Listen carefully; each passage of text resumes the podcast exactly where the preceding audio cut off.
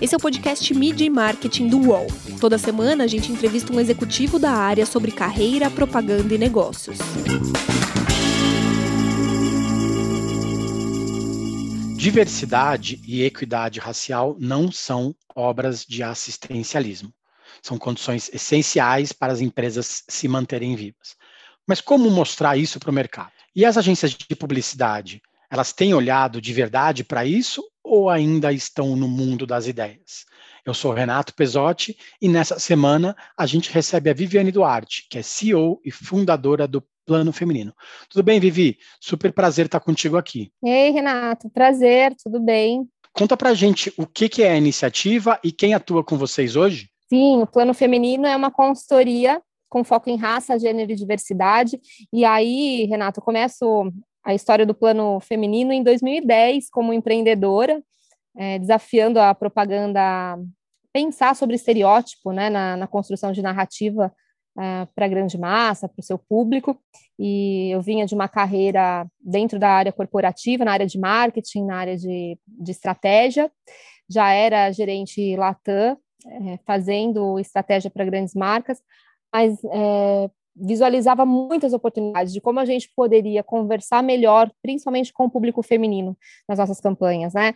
Colocando a mulher num protagonismo que não tinha e num protagonismo para além do fogão, para além do tanque, né? Como que a gente podia também fazer, vender uma cerveja sem estereotipar o corpo da mulher.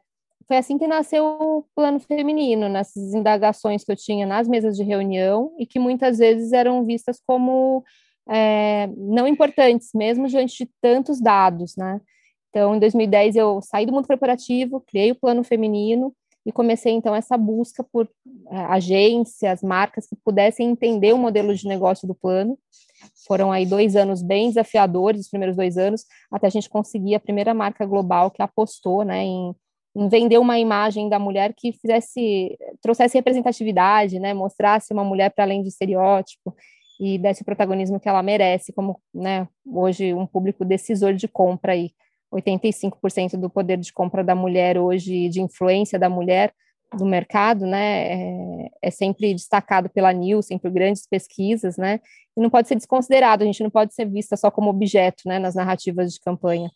Então, o plano feminino nasceu dessas provocações que eu fui tendo com, com informação de consumo, de mercado que eu fui estudando, e, e, hoje a gente atende grandes marcas, construindo novas narrativas, e vem aí há 11 anos ressignificando, né, o que é a propaganda sem estereótipo e com representatividade. O plano também mudou ao longo do tempo, né? Você trabalhava especificamente com mulheres, passou a trabalhar com diversidade, também hoje atinge, é, tem o, o, o plano para meninas. Queria que você falasse um pouco sobre essa, essa expansão da sua ideia inicial 10 anos atrás. Sim, começou começa a consultoria de marca com foco em mulheres, a gente abriu para raça, para diversidade, e aí começou a, a ser essa consultoria aliada das marcas, agências de propaganda, para olhar para novos, novos rumos, né, do que, que, que as pessoas querem ouvir, que ela, como elas querem se ver, e a gente começou a construir outros, outros caminhos também, para além do universo feminino, e em 2015, eu comecei a pensar muito nessa questão de marca com propósito, né? O quanto que eu escrevia sobre marca com propósito em, em artigos para o trade e quanto efetivamente as marcas que eu trabalhava tinham ou não indicadores de propósito bem é, é, alinhados com o discurso, porque uma coisa é a gente também construir uma narrativa na propaganda para fora do mundo corporativo, outra coisa é para dentro de casa, que muitas vezes os desafios de trazer diversidade né, para o board, é, para os times é, é, é, muito maior e muito mais complexo, né? Então eu comecei a pensar muito sobre isso e fiz esse exercício para mim mesma dentro do plano feminino, que é, é vou montar é, esse propósito que é o plano de menina, que é um instituto, é, mostrar e criar um modelo de como a gente pode trabalhar o terceiro setor, pode construir o terceiro setor mais saudável, né? Menos só sobre advocacy, só sobre políticas públicas, mas fazer ações é, de front mesmo, de transformação, com marcas aliadas. Então, eu criei o Plano de Menina em 2015. Ah, hoje é um instituto, inicialmente foi um projeto social, em parceria com grandes marcas. Então, a gente tinha Seda, PepsiCo, que está com a gente até hoje, Bayer, Seda também, né, desde o início, até, e com Plano Feminino também.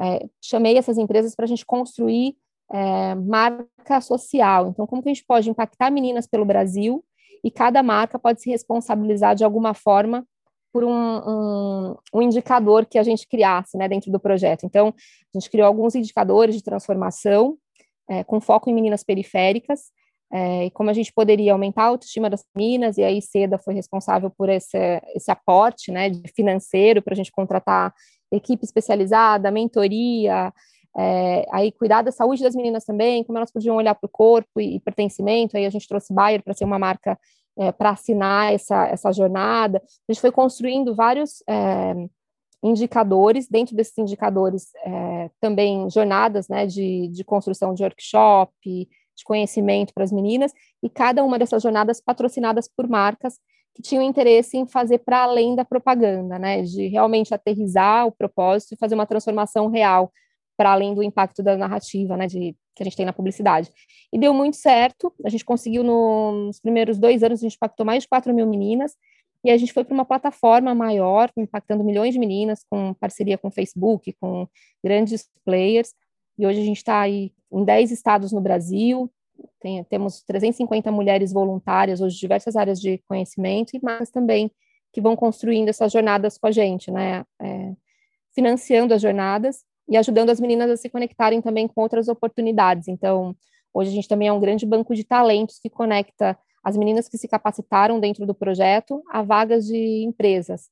É, agora, na pandemia, a gente conseguiu a contratação de mais de 100 meninas para grandes multinacionais, aí Ambev, The Body Shop, Natura, Amaro, é, Seda, né, e Unilever. Então, é essa junção, plano de menina, que é como a gente consegue trazer é, o terceiro setor né, mais próximo da, das empresas de uma forma saudável, né, onde todo mundo ganhe, né?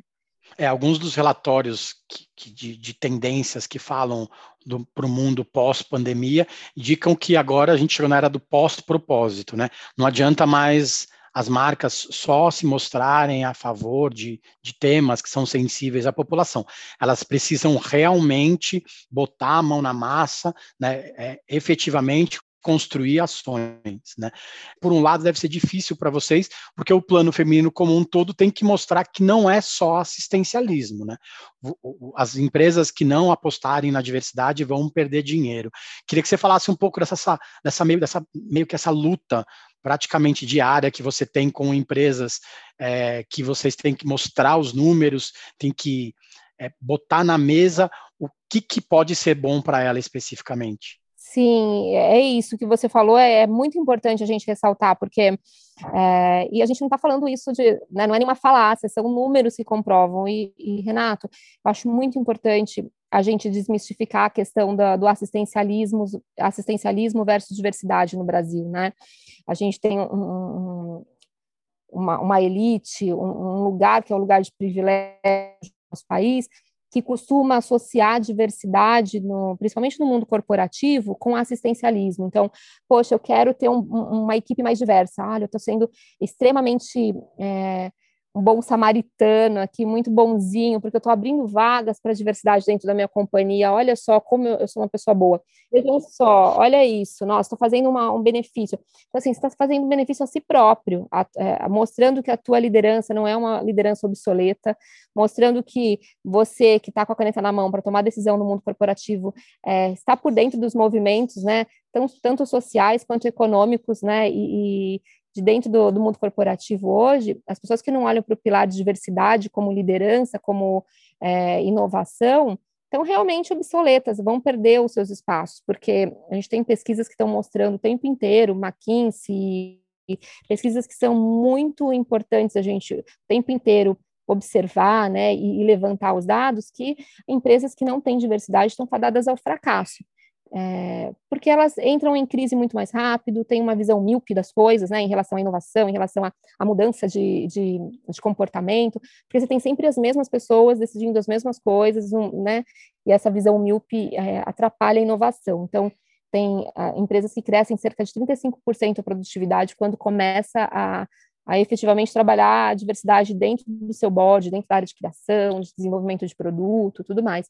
Então, o tempo inteiro eu trago números para a mesa, Renato, que é são esses números para provocar os executivos, para mostrar o quanto que diversidade não é assistencialismo, que é uma estratégia de negócio e que, que sim, as empresas que conseguem fazer essa, essa associação de uma forma inteligente, conseguem ganhar mais reputação no mercado, mais valor de mercado, e usam, quem, é, quem é estratégico sabe usar muito bem isso em PR, sabe fazer uma, um, uma boa comunicação, né? A gente vê é, cases como Magazine Luiza, Bayer, é, que é nosso cliente, é, o quanto que essas empresas conseguem fazer um bom PR, conseguem levantar uma reputação da marca, mostrando esses benefícios que estão que estão acontecendo, né? O quanto que isso está impactando também para dentro, na diversidade do, dos produtos de portfólio da empresa. Então, é, é sempre importante a gente trazer número. Eu tenho essa o tempo inteiro esse embate dentro das mesas de reunião, porque a gente ainda tem um número muito pequeno de executivos que entendem sobre isso. É, muitos deles tem dificuldade de entender mesmo, né? Como assim vive? Mas a gente não consegue achar esse talento, esse talento não vem para a gente, a gente não consegue, as pessoas vêm para o time e não ficam. É, ou a gente é, abre a vaga, mas ninguém se inscreve, a gente não tem diversidade aqui que venha se inscrever, são sempre as mesmas pessoas, e aí não é um problema nosso da companhia, e sim dessa pessoa, né, desse talento negro, ou dessa, desse talento trans, desse talento que não, não vem atrás da, da nossa vaga, e a gente começa a trazer um monte de perguntas, né? Como que está a tua seleção? Onde você está buscando esses talentos? Né? Quais são as, as universidades que você busca os talentos para a tua companhia, né? É, quais são a, a, a, qual é o escopo da vaga? Às vezes a gente vê um escopo de vaga num país 54% da população negra e, sei lá, 1% da população falando um outro idioma, a gente vê uma vaga de uma global é, de estágio exigindo dois idiomas fluente. E aí você fala, gente, vocês estão contratando onde? Na, onde? Na Suécia? Né? Vocês estão no Brasil, vocês estão na Suécia. Então, ser honesto também nesse momento de, de promover diversidade dentro da empresa é muito importante. O que, que é essa honestidade? É olhar para onde sua empresa está operando. Sua empresa não está operando na Suécia, você está dentro do Brasil. A realidade do Brasil é essa. Se você quer diversidade, você precisa adequar esse escopo. Vamos lá, não é nem baixar a régua, né? Como a gente já ouviu muitas pessoas falando equivocadamente, e, e né, é, não é baixar a régua da vaga, é ser consciente, né, é ser uma empresa consciente, uma, uma empresa honesta, principalmente com o consumidor, que é, é esse consumidor que não tem o inglês fluente, é esse consumidor que vai lá na gôndola comprar teu produto, que dá like em você, né, é a maioria. Então, assim, como que eu posso ser uma companhia honesta, sem ser irresponsável, obviamente, porque a gente precisa de pessoas com skills para para fazer as coisas acontecerem, mas como eu posso ser honesto aqui, como contratante, e olhar para esse cenário que eu tenho, né, de, de pessoas. Eu posso ir buscar numa faculdade que não seja de primeira linha, né, eu posso ir buscar numa faculdade que não seja a faculdade de ponto, onde eu sei que só vai ter as, as pessoas brancas elitizadas ali, eu posso, posso fazer esse exercício. Eu posso trazer um professor de inglês, de repente, para ajudar a compor melhor essa, essa pessoa que veio dessa outra universidade, mas ele tem uma série de outros skills que vai ajudar dentro do, do, que eu preciso dentro da companhia. Então, a gente vai ajudando o, a empresa né, e o executivo a entender como a gente consegue chegar nesse lugar de, de equidade, né, de, de diversidade, é, sem essas frases né, que a gente costuma ouvir, que são bem confortáveis, que é a gente não vê, a gente não contrata porque eles não veem, é, mas fazendo as pessoas entenderem de fato o que é essa exclusão e uma exclusão que acontece muitas vezes inconsciente, né? Desenvolvendo um escopo de, de, de perfil de profissional que já sabe exatamente quem vem e quem não vem, né? E é um, uma coisa meio que velada, assim, essa exclusão velada da diversidade, e que é, é bastante perversa, né? E que precisa mudar porque isso tem feito as empresas perderem valor ao invés de aumentar o valor, né? Perder valor de inovação, entrar em muitas crises. Quantas empresas perderam dinheiro nos últimos anos, né? Fazendo narrativas totalmente alienadas, elitistas, para um produto da classe C, e hoje em dia a, o consumidor, a consumidora vai nas mídias sociais e derruba campanhas milionárias.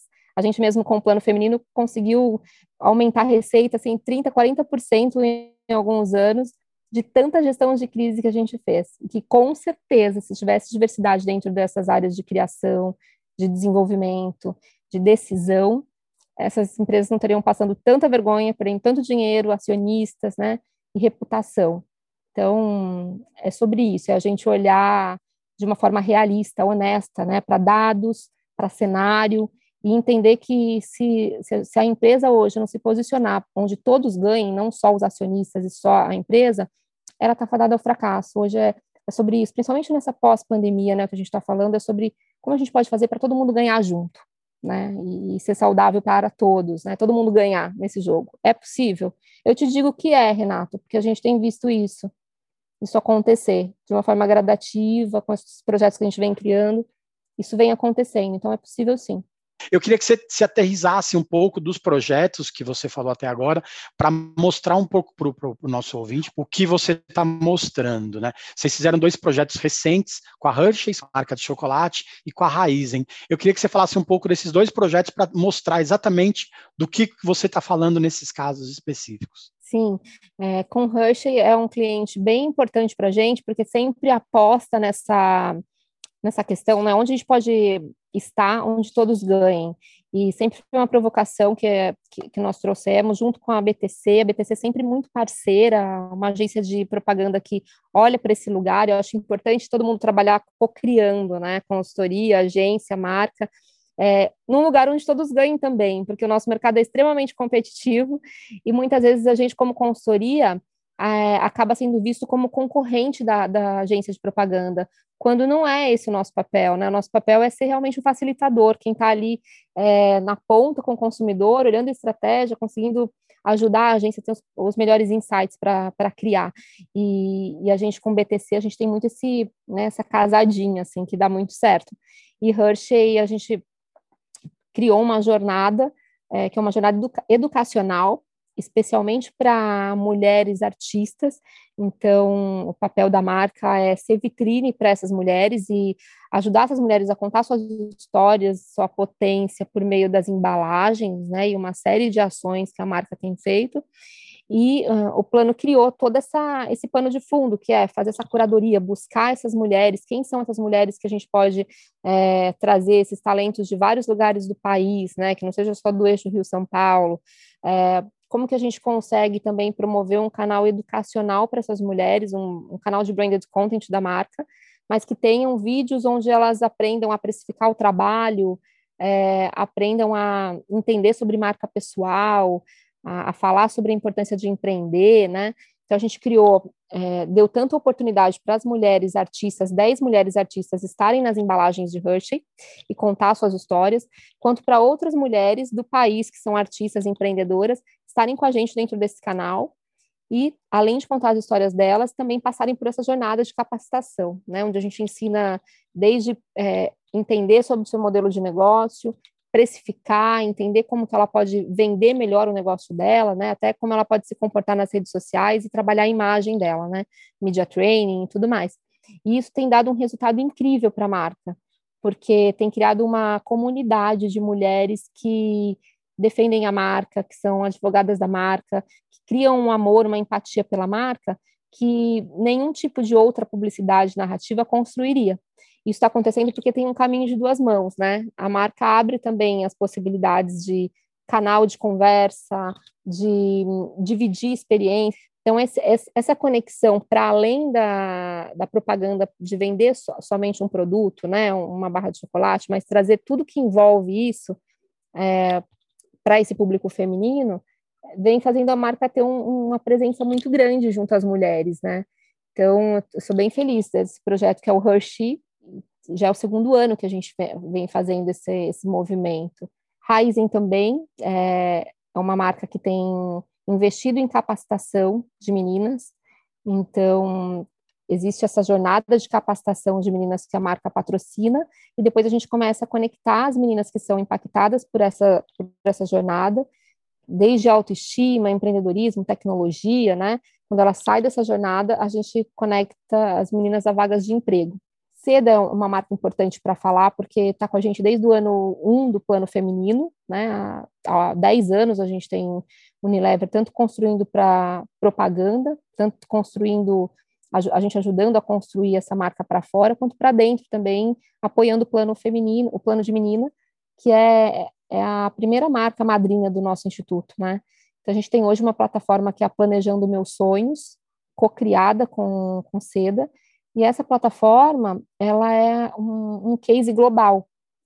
É, dentro da plataforma Planejando Meus Sonhos, a gente tem jornadas online para as meninas e tem aulas de muitos temas. Então, tem aulas de educação financeira, de tecnologia, tem aulas de, de, de imagem, de inteligência emocional, de comunicação verbal, não verbal. Tem, tem muitas aulas dentro dessa plataforma, muitos exercícios e tem os cursos online que a gente faz com mentorias online é, por chamada, né? A gente faz os chamamentos a cada, cada mês.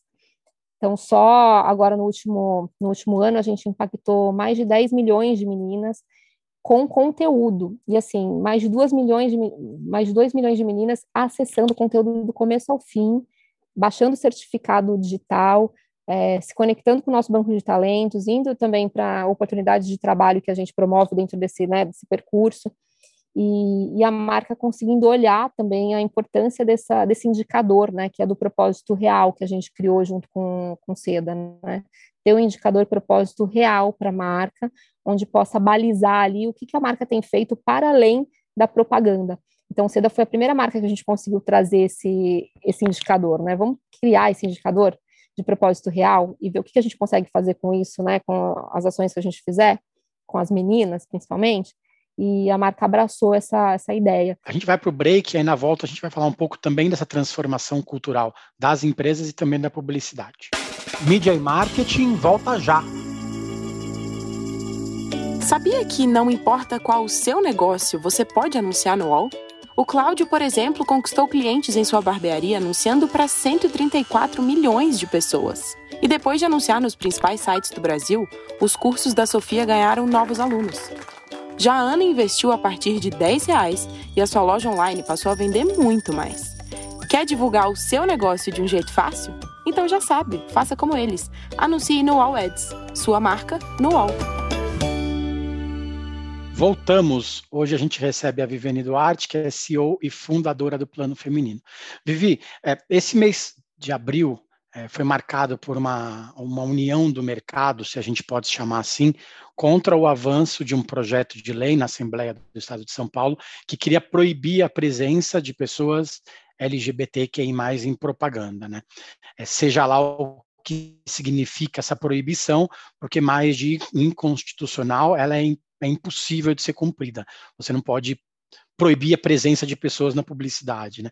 É, você acha que essa união do mercado, né, você acha que as agências de publicidade, principalmente, ela, elas estão andando em relação a esse tema ou tem ficado muito no discurso, muito no postzinho de rede social e isso não tem feito, feito o, o ponteiro mudar no final das contas? É eu, é, eu, acredito que a gente precisa caminhar de uma forma mais rápida e mais honesta, né? Eu gosto de usar muito essa palavra honestidade, porque é, é, bem importante isso no nosso mercado, né? A gente que, que, que aprendeu e, e, que usa essas ferramentas, essas técnicas de storytelling, é, que sabe se comunicar e criar, né, um, todo um contexto para vender um produto, a gente sabe do que a gente está falando, né? E a gente sabe que a gente consegue escrever um texto muito bem feito e ganhar prêmio sem efetivamente ter colocado um projeto na rua. Olha quantos fantasmas em Cannes, né?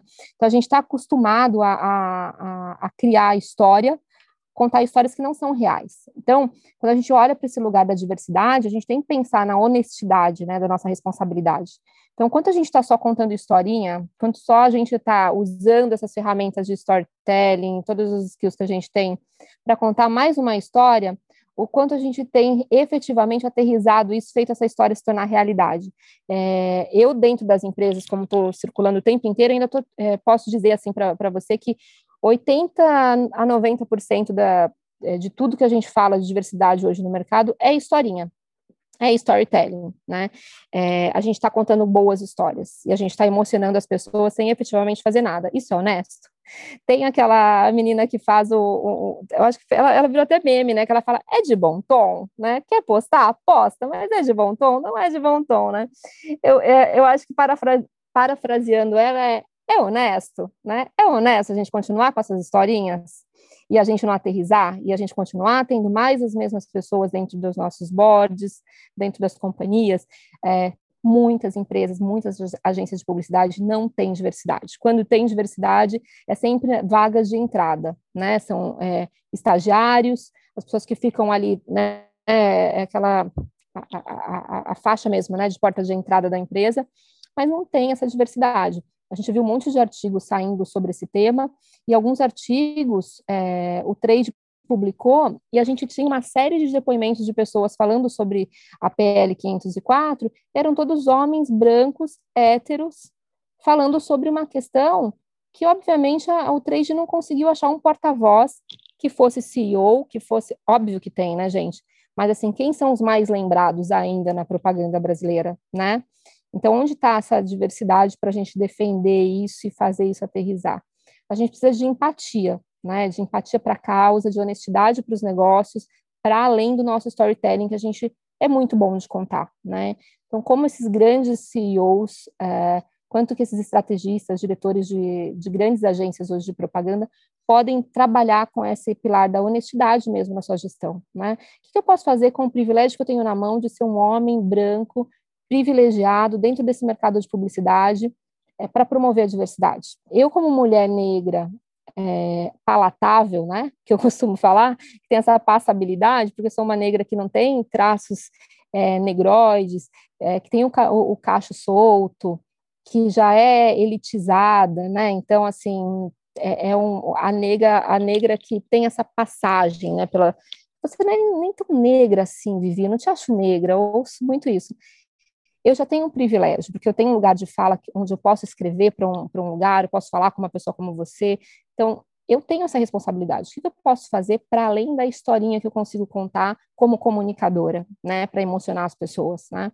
E eu uso esses privilégios o tempo inteiro para provocar nas reuniões de, de clientes, para trazer projetos que façam sentido. Então, eu quero, eu gostaria muito de ver os colegas olhando para esse lugar, né? O que, que eu posso fazer com os privilégios que eu tenho na minha mão para além desse lugar que eu penso que seja assistencialismo, mas como um, um líder é, que está promovendo um pilar importante para minha empresa, para o meu business, porque do contrário vai se tornar obsoleto, vai ter cada vez mais crise, as pessoas estão cada vez mais conscientes do papel delas, é, do que é racismo, do que é homofobia, e as pessoas não estão mais conformadas com isso, né? Então, é muito importante que a gente deixe de usar o storytelling para o storytelling, aí a gente inventa story doing, né? Pode ser isso? Então, vamos fazer? Vamos fazer né, o story doing? Vamos realizar o que a gente fala, né? Acho que é bem, é bem por aí.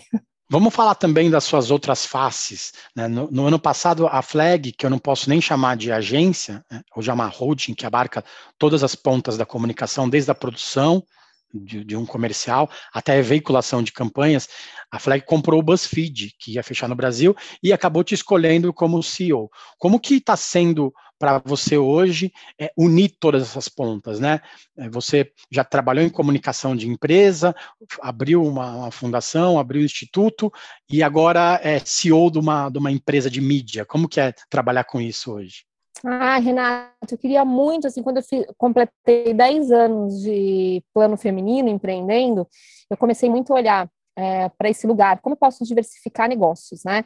Porque a consultoria, ela, ela já anda por si só, a gente tem um time, assim, muito competente, as coisas vão acontecendo, e eu comecei a pensar num, num plano B, como eu posso trazer outros negócios para debaixo desse guarda-chuva, né? E além de escrever meu livro, que vou lançar agora esse ano pela editora Planeta, eu comecei a, a pesquisar no mercado alguns possíveis parceiros para eu conseguir ocupar uma cadeira que fizesse sentido para mim e voltar para o mercado. Sabe aquele cheiro de mercado que não é o teu negócio, o teu quintal, né? Mas ir lá no, no quintal do vizinho para poder ajudar a compor, a organizar a casinha. E eu vi a, a BuzzFeed como um grande desafio, porque justamente por estar num momento de ressignificar o que é BuzzFeed no Brasil, é, melhorar a receita, criar novos portfólios de produto, né? Eu vi que tinha ali grandes oportunidades para a gente poder fazer uma parceria juntos e aceitei o convite justamente por esse cenário, por esse cenário desafiador, né?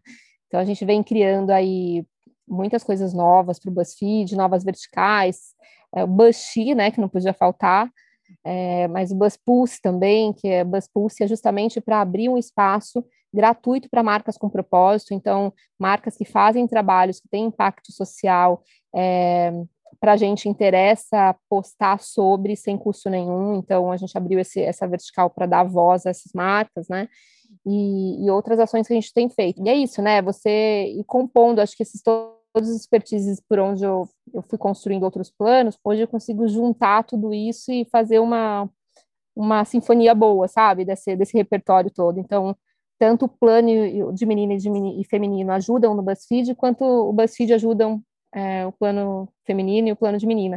Acho que vira tudo, viram tudo grandes filhos, assim, sabe? De projetos muito especiais para mim e que eu trato com muito carinho, né? Sempre com foco em resultado e, e com esse pilar que para mim é muito importante das minhas gestões, que é essa honestidade, né? Do que você está fazendo, o que, que você quer provocar nas pessoas. Você é boa de construir planos, né? Você nasceu na zona norte de São Paulo, você é de uma família modesta e agora você tem uma posição desejada no mercado, né? Você construiu um plano legal de carreira.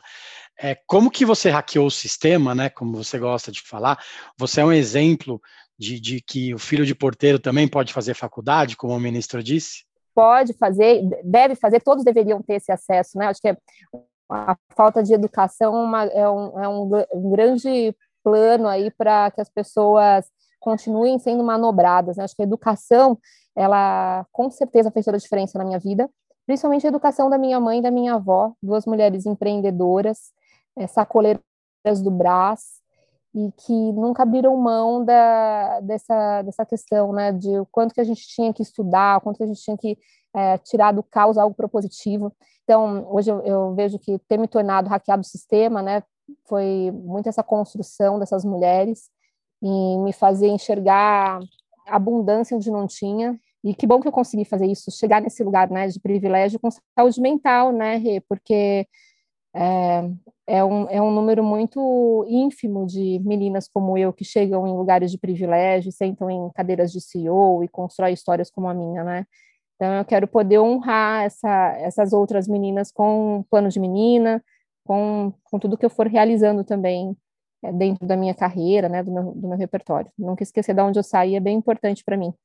Legal, eu, eu, eu, assim, eu acho que você é um exemplo, né, para gente e para as meninas. E eu queria que você falasse é, quem que te inspira hoje, quem que é seu exemplo para você é, acordar todo dia e tentar fazer alguma coisa melhor pelo mundo também. Aqui no Brasil tem a Eliane Dias, que é minha grande amiga, que é empresária do Racionais MC, uma mulher também com uma potência gigantesca, que me inspira demais, que está o tempo inteiro do meu lado e a gente, né, uma apoiando a outra. Mas, sem dúvida, olhando para o futuro, é, eu enxergo na minha neta essa possibilidade, né, de abrir caminho para que ela seja essa menina que tem ainda mais privilégios para poder realizar os planos dela, né, e ela, a geração dela, tem ainda mais liberdade de poder ser quem quiser ser. Então, a Luísa tem três anos e ela me inspira demais a, a, a buscar e, sabe, para cima, não me intimidar com os desafios. Então, ela é hoje minha grande inspiração, Luísa Duarte. Legal. Vivi, cara, muito obrigado pelo tempo, muito boa sorte com o Plano Feminino e com o BuzzFeed. A gente tem muita admiração pelo que você faz, tá bom? Obrigado. Muito obrigada, Rê. Sucesso para você. Obrigada de coração. Contem sempre comigo, com o plano, com todo o nosso time. E sucesso mais uma vez. Para vocês que acompanharam nosso podcast, as entrevistas também são exibidas em vídeo, na íntegra, na programação da TV UOL. Corre lá. Valeu, gente. Semana que vem tem mais. Os podcasts do UOL estão disponíveis em todas as plataformas. Você pode ver uma lista com esses programas em wall.com.br/podcasts. Media Marketing tem reportagem e entrevista de Renato Pesotti, edição de áudio de João Pedro Pinheiro, produção de Laura Capanema e coordenação de Juliana Carpanês.